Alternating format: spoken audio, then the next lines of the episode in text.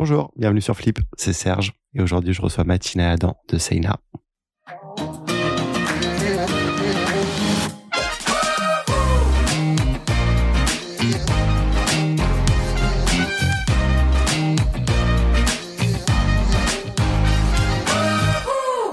Bonjour à tous les deux. Salut Serge. Coucou. Comment ça va? Super content d'être euh, avec toi. C'est un honneur.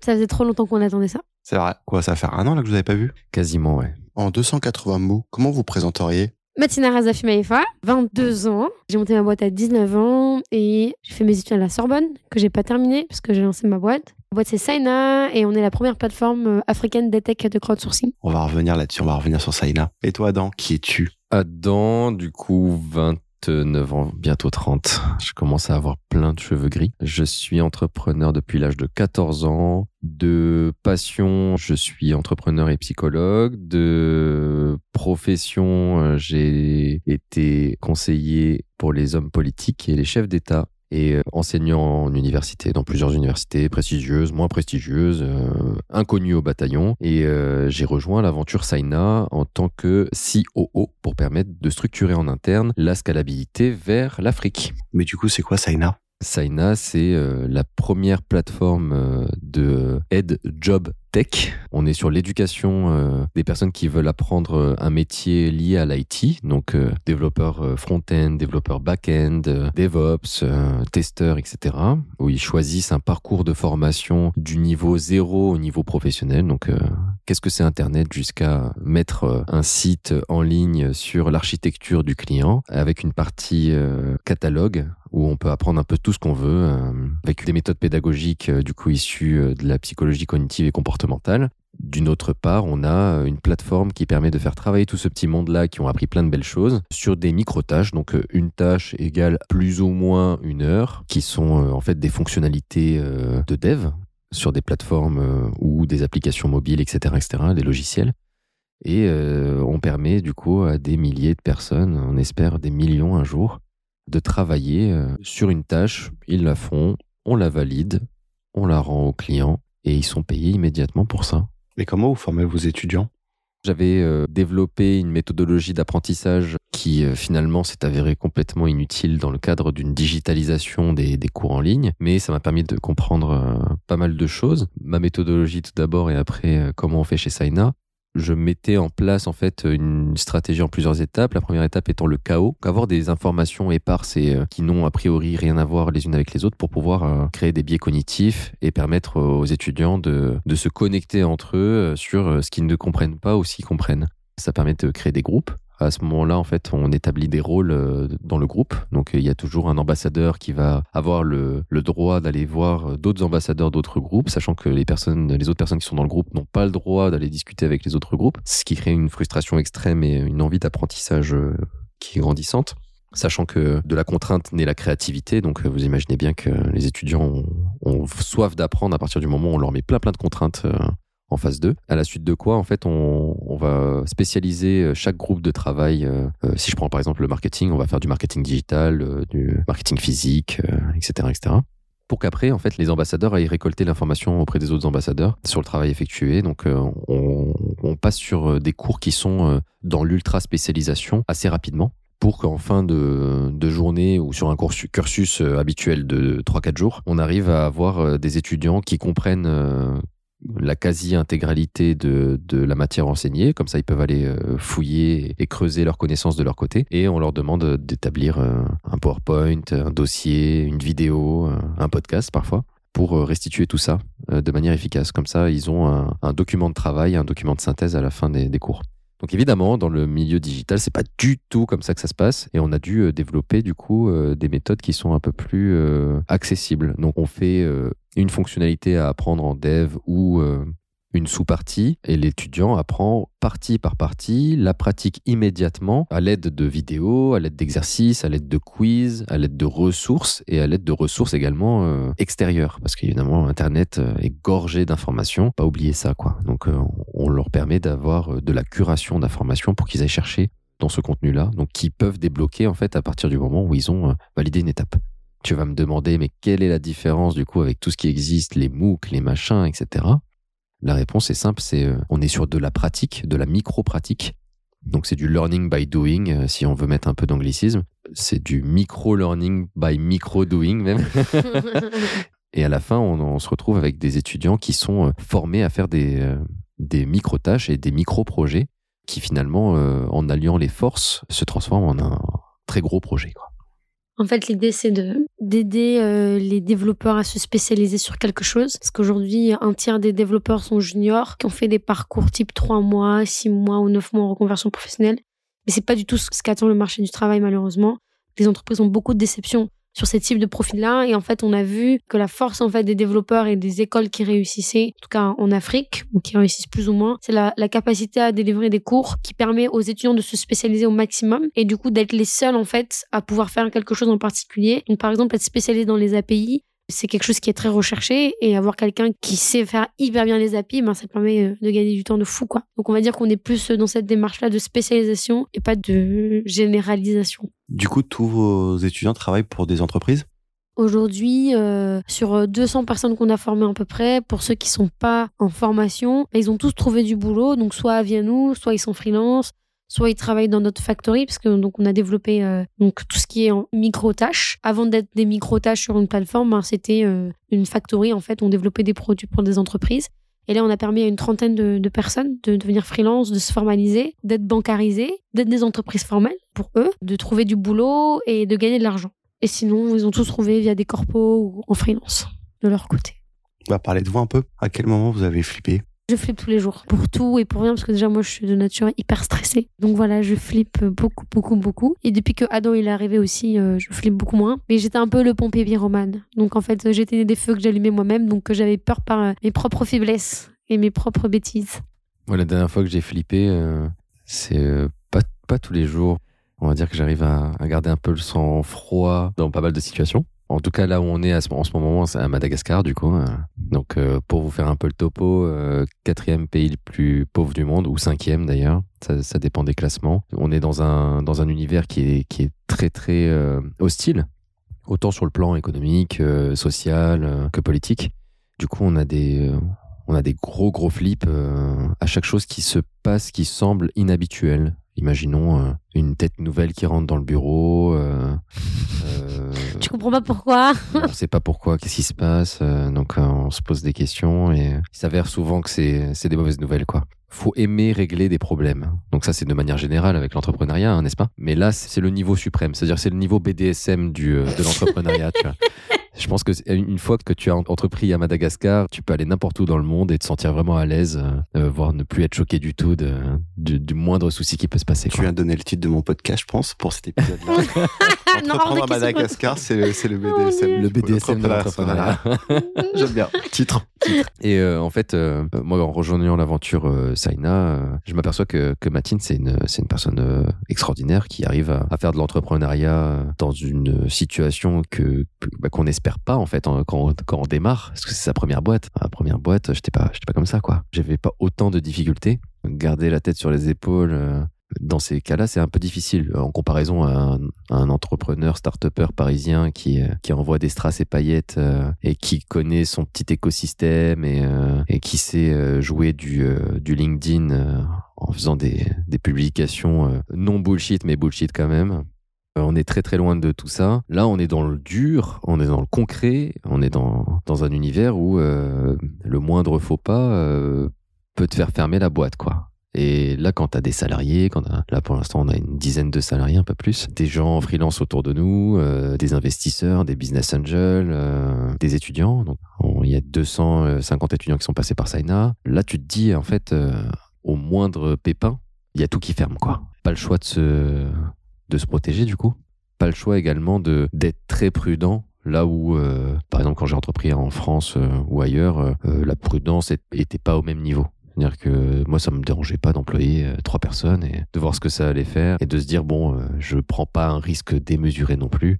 Quand on est en Afrique, euh, employer quelqu'un, c'est prendre un risque démesuré immédiatement parce que la personne, on n'a pas de track record, on sait pas d'où elle vient, on sait pas d'où elle sort. Elle peut te dire qu'elle a des diplômes, elle peut te dire qu'elle a bossé, bossé, bossé à droite à gauche. On sait pas du tout d'où elle vient. Du coup, il faut la tester sur le sur le terrain et sur le terrain, il y a des camouflages, il y a des mensonges, il y a voilà pour une personne travailler en Afrique de manière générale, je mets pas tous les Africains dans le même panier. Mais pour avoir bossé dans, dans 5-6 pays en Afrique, euh, ce qui revenait régulièrement, c'était euh, oui, oui, je sais faire le travail, pas de problème. Euh, le temps que je peux prendre un mois, deux mois, trois mois de salaire, et si j'ai un peu de chance, je me fais pas gauler, quoi. Le risque, il n'est pas financier. En fait, il est surtout humain, en fait, avec la personne. Tu sais pas si, si ce qu'elle dit, c'est la vérité ou pas, en fait. Et tu peux, tu peux faire rentrer un loup chez toi et tu seras pas au courant. Et euh, du coup, entreprendre à Madagascar, c'était un souhait que tu avais depuis longtemps? J'ai rencontré Ada un startup week-end sur Madagascar à, Paris il y a trois ans. J'ai vraiment adoré. J'ai pas lancé ce que j'avais fait au startup week-end avec euh, l'équipe que j'avais à ce moment-là. J'ai lancé autre chose, mais je me suis, moi, je suis prête à aller à Mada. Euh, vas-y, c'est cool, en fait, on va voir. En fait, j'aurais jamais pensé que ça prendrait une telle ampleur. Big up à tous les gens de Startup Weekend, si vous nous écoutez. Ouais. Non, j'aurais jamais cru que ça allait prendre cette ampleur-là, que j'allais arrêter mes études, que non, j'aurais jamais pensé quoi. Donc, euh, on va dire entreprendre à Madagascar, c'était un peu, euh, c'est un peu la voie après le Startup Weekend que j'avais fait. Et maintenant, aujourd'hui, avec plus de recul, euh, trois ans après, j'ai envie d'entreprendre pas que à Madagascar, ailleurs en fait. Et l'idée de Signal, t'es arrivé comment? Euh, moi, je voulais faire ça depuis que j'ai 15 ans, en fait. Parce que ma maman, elle, avait monté une école d'informatique à Mada en 2002 l'écosystème était trop jeune. Enfin, c'était financé par la Banque mondiale, mais l'écosystème local était trop jeune. Les entreprises, elles n'étaient pas prêtes à payer 30% de plus à un développeur parce qu'il avait des compétences et une certification. Ils ont accusé ma mère de participer à la fuite des cerveaux parce que ma personne voulait des développeurs, donc ils ont mis leur CV en ligne et ils se sont fait chasser euh, dans le monde entier. Et euh, donc elle a dit, moi, j'ai donné trois ans de ma life, vous m'avez tout saoulé, je vais m'occuper de mes enfants maintenant et j'arrête tout ça. Quand j'ai eu 15 ans, euh, j'ai voulu en fait aider mon pays, entre guillemets. Et pour moi, aider mon pays, c'était l'éducation. Et pour moi, l'éducation, c'était pas l'éducation traditionnelle. On va à l'école comme en France ou, ou l'école républicaine. C'est plus, on peut apprendre par soi-même grâce à Internet. Et donc, moi, c'était un endroit avec Internet et des gens qui peuvent apprendre euh, des métiers euh, comme ça euh, sur Internet. Bon, après, il y a eu beaucoup d'évolutions sur comment on a fait, mais, l'idée, elle est vraiment partie de là, en fait, comment on fait pour donner, pour rendre l'éducation accessible à beaucoup de personnes. Vous en pensez quoi en ce moment de l'éducation dans les écoles supérieures? Bah, c'est un, c'est un sale business, hein. C'est un sale business. J'ai l'impression qu'on nous prend pour des moutons, quoi. Des moutons zombies, même.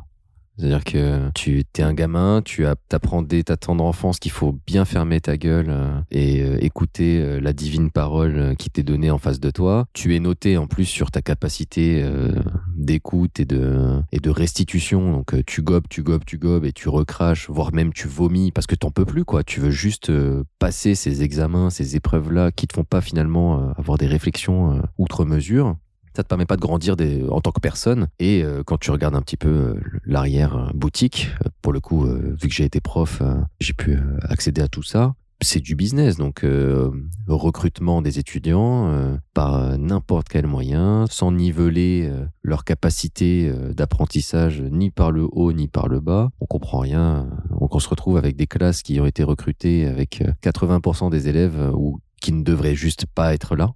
Il y a certaines écoles évidemment qui se détachent du lot parce que euh, elles ont 30, 40, 50 ans d'expérience dans les pattes, qu'elles arrivent à sélectionner quel type de profil elles veulent, euh, quel type d'enseignement elles veulent, quel type de professeur, quel type de compétences, avec des fiches bien faites, bien remplies, etc., etc. Mais même dans ces écoles-là, on s'aperçoit en fait que c'est pas assez lié au marché, c'est pas assez lié à la vraie vie. Enfin là, je suis désolé, hein, quand je paye euh, 9 000 à 12 000 à 15 000 euros, à 20 000 euros, à 40 000 euros mon école, tu t'aperçois en fait que l'école, elle sert pas à grand chose, mis à part avoir du réseau, euh, être euh, dans les, euh, dans les bons papiers de ceci ou de cela, ou d'avoir le tonton de, de, ton, de ton copain avec qui t'as fait l'exposé, ou, ou finalement t'as pas vraiment fait l'exposé, t'as juste mis une murge un jour avant, et bon, t'es quand même bien noté parce que t'as une bonne gueule. Donc on s'aperçoit en fait que c'est juste une loupe de notre société actuelle. Hein. Ferme-la, mange ce qu'on a à te donner à manger, et donne-nous de la thune, quoi pour moi, je, suis d'accord avec euh, ce qu'il dit Adam. Pour donner un contexte, je suis pur produit de l'école euh, française républicaine. Mes parents, ils sont saignés quand j'étais plus jeune à payer l'école privée à Madagascar française. Ensuite, j'ai fait sport-études, donc euh, école privée, ça coûtait hyper cher. À la fin de sport-études au lycée, je suis rentrée au lycée public. Et là, en fait, euh, genre, c'était, moi, j'étais choquée par le fait que ce soit gratuit. Et en fait, pour moi, c'est ça un peu l'école républicaine française, même si elle est critiquable à, plein d'égards. Ce que je reproche à l'école supérieure en France, enfin, en étant pur produit de l'école républicaine française, je me suis dit, jamais de la vie, j'irai dans une école de commerce jamais j'ai envie de payer euh, pour apprendre. C'est pas. Euh, c'est pour ça que j'avais monté Saina au début, c'était de me dire il faut que l'éducation soit accessible. Pour moi aujourd'hui, euh, l'école supérieure elle coûte beaucoup trop cher. C'est vraiment un business en fait, alors que c'est quand même quelque chose qui est censé être noble à la base. C'était censé. Où va l'argent quoi Où va l'argent Les profs ils sont ils sont pas payés outre mesure. Un, un prof à la Sorbonne est payé que dalle, quoi. Ouais, c'est vrai, il y a la, la, question de la rémunération des intervenants et des professeurs, mais au-delà de ça, en fait, les cours moi, jamais de la vie, je me vois payer 10 000 à 15 000 euros. T'as même pas commencé ta vie que t'es déjà endetté, en fait. Je sais plus, il y avait un entrepreneur aux États-Unis qui, qui donnait des bourses, euh, il, te payait, il te donnait 100 000 dollars et t'entreprenait à la place de faire des études. C'est quelque chose qui m'avait beaucoup parlé. J'entends que construire une école, euh, ce soit pas facile. Je crache pas sur euh, toutes ces écoles supérieures, je comprends que ce soit difficile, mais il faut être honnête avec euh, les étudiants qui rentrent chez soi. Et la deuxième chose, c'est que euh, on est censé être là pour les rendre indépendants et autonomes en fait, pour les apprendre à réfléchir et leur apprendre à faire des décisions. Et, c'est pas nous qui allons faire les choix à leur place. On peut juste leur dire, mais le problème aujourd'hui, c'est qu'il y a un manque, enfin, de volonté de leur rendre autonomes quoi. Ils sont tous là à apprendre, recracher. Et moi, j'étais comme ça en fait. Et je pense que ce modèle-là d'école, il est plus possible. Et c'est pour ça que je suis hyper contente et fière de monter une école parce que je peux faire entre guillemets les à, mon image, quoi. Je veux qu'elle ressemble à ce que je veux et on peut la construire, la façonner euh, comme ça, quoi. Mais après, un gros, gros merci euh, à la République française de nous avoir permis d'avoir euh, un système éducatif quand même qui est solide. Critiquable à bien des égards. Jusqu'à jusqu'à bac au moins, quoi. Mais, mais après, le système de fac, on se retrouve dans le pétrin, on sait plus, on sait plus où donner de la tête. Les aides, pour ceux qui sont boursiers, etc., ça s'arrête à l'âge de 22 ans. 21, 22. Mais sans compter l'orientation en plus, tu te retrouves dans des filières, tu sais même pas pourquoi tu es là en fait. Les fameuses filières poubelles. Il y a des filières qui n'ont aucune débouchée, mais elles existent encore parce que c'est c'est beau, c'est pour l'image de la France. Il y a un, truc qui est hyper important euh, là-dedans, c'est que qu'en est-il en fait de, de la connaissance? Et qu'en est-il de l'avenir qu'on donne aux gens quoi? Euh, En termes de connaissances, euh, on se retrouve avec des youtubeurs de 14 ans qui t'apprennent la vie alors que ton professeur en a, en a 50 et il te rabâche un, PPT qui est, où il y a marqué 2009 dessus. Donc euh, tu te demandes quoi, pourquoi on est là, quoi. Être assis aujourd'hui 8 euh, heures dans une journée, je trouve vraiment pas ça normal dans la, dans la vie euh, qu'on essaye de mener, quoi. dans, dans les habitudes de consommation, dans, dans notre façon de, de, de bouger, de, de réfléchir et vers la dynamique dans laquelle on devrait être, en fait. Euh, même dans, dans, dans, les entreprises maintenant qui sont un petit peu plus évoluées que les entreprises classiques, ils sont pas assis euh, 8 heures euh, par, par jour à, attendre les informations quoi. Donc c'est vraiment ce, ce côté-là de robotisation que j'aime pas du tout euh, de l'humain, mais surtout ce qu'on attend de l'école, c'est qu'elle nous donne un avenir à la base. Je trouve ça, on va dire mesquin même de garder des filières qui n'ont aucune utilité. Mais aujourd'hui, je pense qu'il faut euh, donner euh, un souffle à cette nouvelle génération qui sait plus où elle est. Et en plus, euh, on vit dans, dans un monde Enfin, t'as l'impression que c'est un film, euh, un film américain, quoi. Genre, euh, il nous manque juste les aliens qui débarquent et qui, qui commencent à brûler des trucs. Non, mais au-delà des filières poubelles et de ce que dit Adam, qui est très vrai, c'est qu'en fait, il faut donner du sens dans les études qu'on choisit, en fait. C'est-à-dire que même si nous, on accepte des gens dans le développement informatique, on, on fait quand même attention à, euh, ben, à la carrière, qu'est-ce qu'ils veulent faire, comment on peut les accompagner dans leur projet de vie. Parce que sinon, on n'est pas juste là pour prendre leur argent. Et je pense que nous, par rapport au, positionnement euh, du côté prix, nous, on a, on a fait ce choix de dire que euh, on peut pas être gratuit parce qu'on n'est pas, euh, on n'est pas en France, on n'a pas les aides. Par contre, on peut dire qu'on met des prix accessibles, que tout le monde peut se payer. Et c'est comme ça, en fait, qu'on fait en sorte que ce soit pas un produit, que l'éducation ne soit pas un produit de luxe, en fait, qu'il soit accessible à tous. Et dans ces formations-là, on fait vraiment en sorte que la personne, en fait, trouve son chemin de vie et que si au bout de deux semaines, la personne nous dit, écoutez, les gars, c'est pas ce que je veux faire, bah, on lui dit qu'on est heureux d'avoir fait un bout de chemin avec toi. Mais si on n'est pas honnête qu'on est juste là pour prendre leur argent, ce que font beaucoup d'écoles aujourd'hui, c'est mentir aux étudiants et c'est c'est pas du tout la philosophie que nous on a en tout cas de l'école. Elle est où la limite euh, du business dans une dans l'éducation? La simple réponse à la question qu'est-ce que tu veux faire dans ta vie, c'est un truc qui m'a qui m'a donné des sueurs froides pendant des années. Moi je l'ai encore. Tu vois, qu'est-ce que tu veux faire dans ta vie? Et qu'est-ce qui te plaît? Mais j'en sais rien quoi, j'en sais rien. Et laissez-moi tranquille avec cette question, elle est elle est horrible. Donc en gros, nous, on demande aux étudiants qui arrivent, euh, enfin futurs étudiants qui arrivent chez nous, on demande mais euh, comment tu t'imagines toi plus tard? C'est qu'est-ce qui, qu'est-ce qui te, qu'est-ce qui te t'intéresse? C'est quoi ton rêve C'est quoi ton rêve?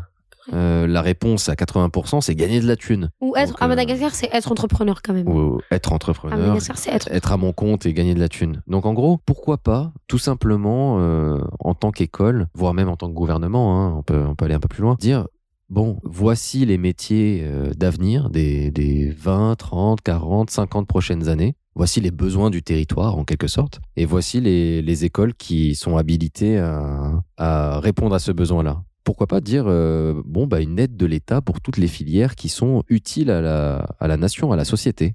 Ça, ça pourrait être une belle idée. Et aujourd'hui, euh, chez Sainas, ça qui est marrant. On sait que le domaine informatique, c'est un domaine qui est à la fois présent, voire même euh, passé depuis une vingtaine d'années, mais qui commence à, avoir euh, euh, de plus en plus de possibilités et de, personnes qui, qui vont être dans ce secteur-là. On parle de, quand même de 19 millions de personnes qui vont manquer d'ici 2030. C'est pas rien, hein, de dev. Donc on sait qu'on est sur une voie d'avenir. Déjà, ça, euh, au lieu de faire des, estampilles euh, euh, grande école du numérique, fierté de la nation, bravo la France, pourquoi pas dire on sait qu'on en a besoin réellement, même limite s'engager à, mettre des, certifications encore plus difficiles, encore plus dures que ce qu'on ce qu'on a aujourd'hui pour pouvoir assurer tout ça. Et je pense aussi que ce qui fait que il euh, n'y a pas d'adéquation entre les écoles et le marché du travail, c'est-à-dire qu'on va avoir des gens qui ont fait trois mois, six mois, 12 euh, mois de formation en dev et en fait derrière ils sont pas opérationnels parce que parce qu'il a, pas fait beaucoup de projets, euh, parce que X Y raison et au final la personne elle est pas du tout prête pour le marché du travail alors qu'on lui a vendu que tu serais prêt pour le marché du travail en fait. Je pense qu'il faut être honnête là-dessus avec les étudiants et réfléchir toujours comment on fait pour être plus proche du marché du travail et nous c'est ce qu'on a fait en fait via notre factory. Avant de se quitter, on va passer au Flip and Curious. Le prochain invité que vous me conseillerez pour Flip Moi, je te conseillerais Emmanuel Kotsuanis parce que c'est l'un de mes, mes mentors. Il dirige un fonds d'investissement à Madagascar. Il a été entrepreneur en France, à Paris, pendant près d'une dizaine d'années, je crois. Euh, il a fait les premiers euh, chefs à domicile avec les dîners d'Héloïse. C'est vraiment un gars top qui va te donner une autre vision de Madagascar que nous, qui a une vision un peu tristoun. Ou c'est lui que je te conseillerais? Euh, je te conseillerais pas une personne ad nominem, quoi. Genre, je te donnerai pas de nom, mais j'aimerais beaucoup entendre un, vieux de la vieille, quoi. Ou une vieille de la, vieille. Une personne qui a, qui a fini, euh, qui a passé tout ça et qui est maintenant fait peut-être de l'associatif ou qui est. Hawaii. ou, qui est peut-être avec son petit cocktail euh, au bord de la piscine à Hawaï. En fait, euh, en vivant le parcours entrepreneurial, on commence avec des rêves dans la tête, plein, plein, plein de rêves. Après, on se retrouve percuté contre le mur de la réalité. Et il y a une énorme partie euh, du, de l'aventure qui consiste à péter ce mur, ou à le dépasser, ou à, créer une échelle, ou à, faire ce qu'on veut, mais en tout cas, il faut dépasser cet obstacle-là, ou ces obstacles-là. Parfois, c'est une rangée de murs euh, de, de 8 mètres de, de, profondeur. Mais euh, qu'est-ce qui se passe après? Qu'est-ce qui se passe après? Ça, c'est une, une vraie question de vie. Qu'est-ce qu'on ressent une fois qu'on a, on a donné sa vie en tant qu'entrepreneur à essayer de, changer les choses autour de soi? Qu'est-ce qu'on devient, quoi? Ça, ça, serait, euh, je serais hyper curieux d'entendre ça chez toi. Si vous deviez recommencer à zéro, quelle formation feriez?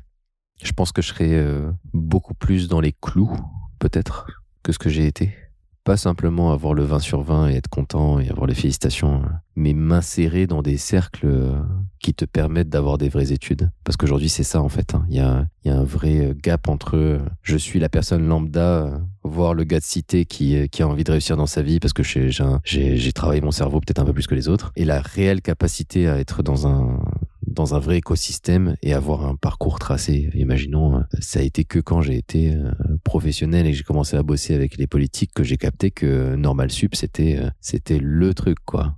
Être centralien, c'est le truc.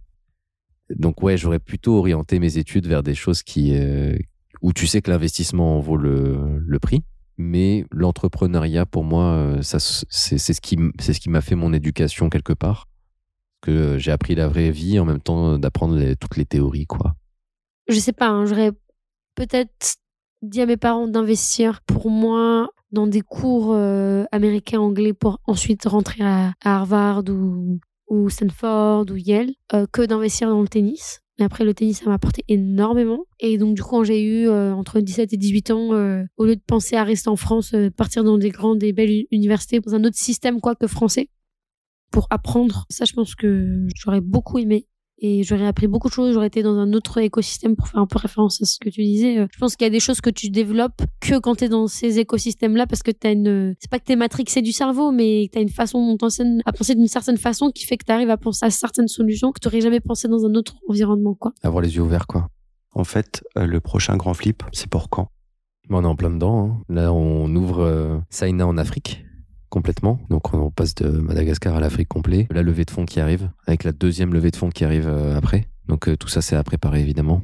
Surtout là, ce qu'on ce qu'on cherche, c'est euh, c'est prouver le modèle. Et euh, si on arrive à prouver notre modèle, euh, qui est du coup de, de faire en sorte que tout le monde travaille sous format de micro-tâches, sans avoir de lien direct avec le client et avec toute l'ingénierie que ça suppose derrière, là, je pense que le POC, il, soit, il sera vraiment validé au bout de trois ans de, de R&D, on va dire ça comme ça.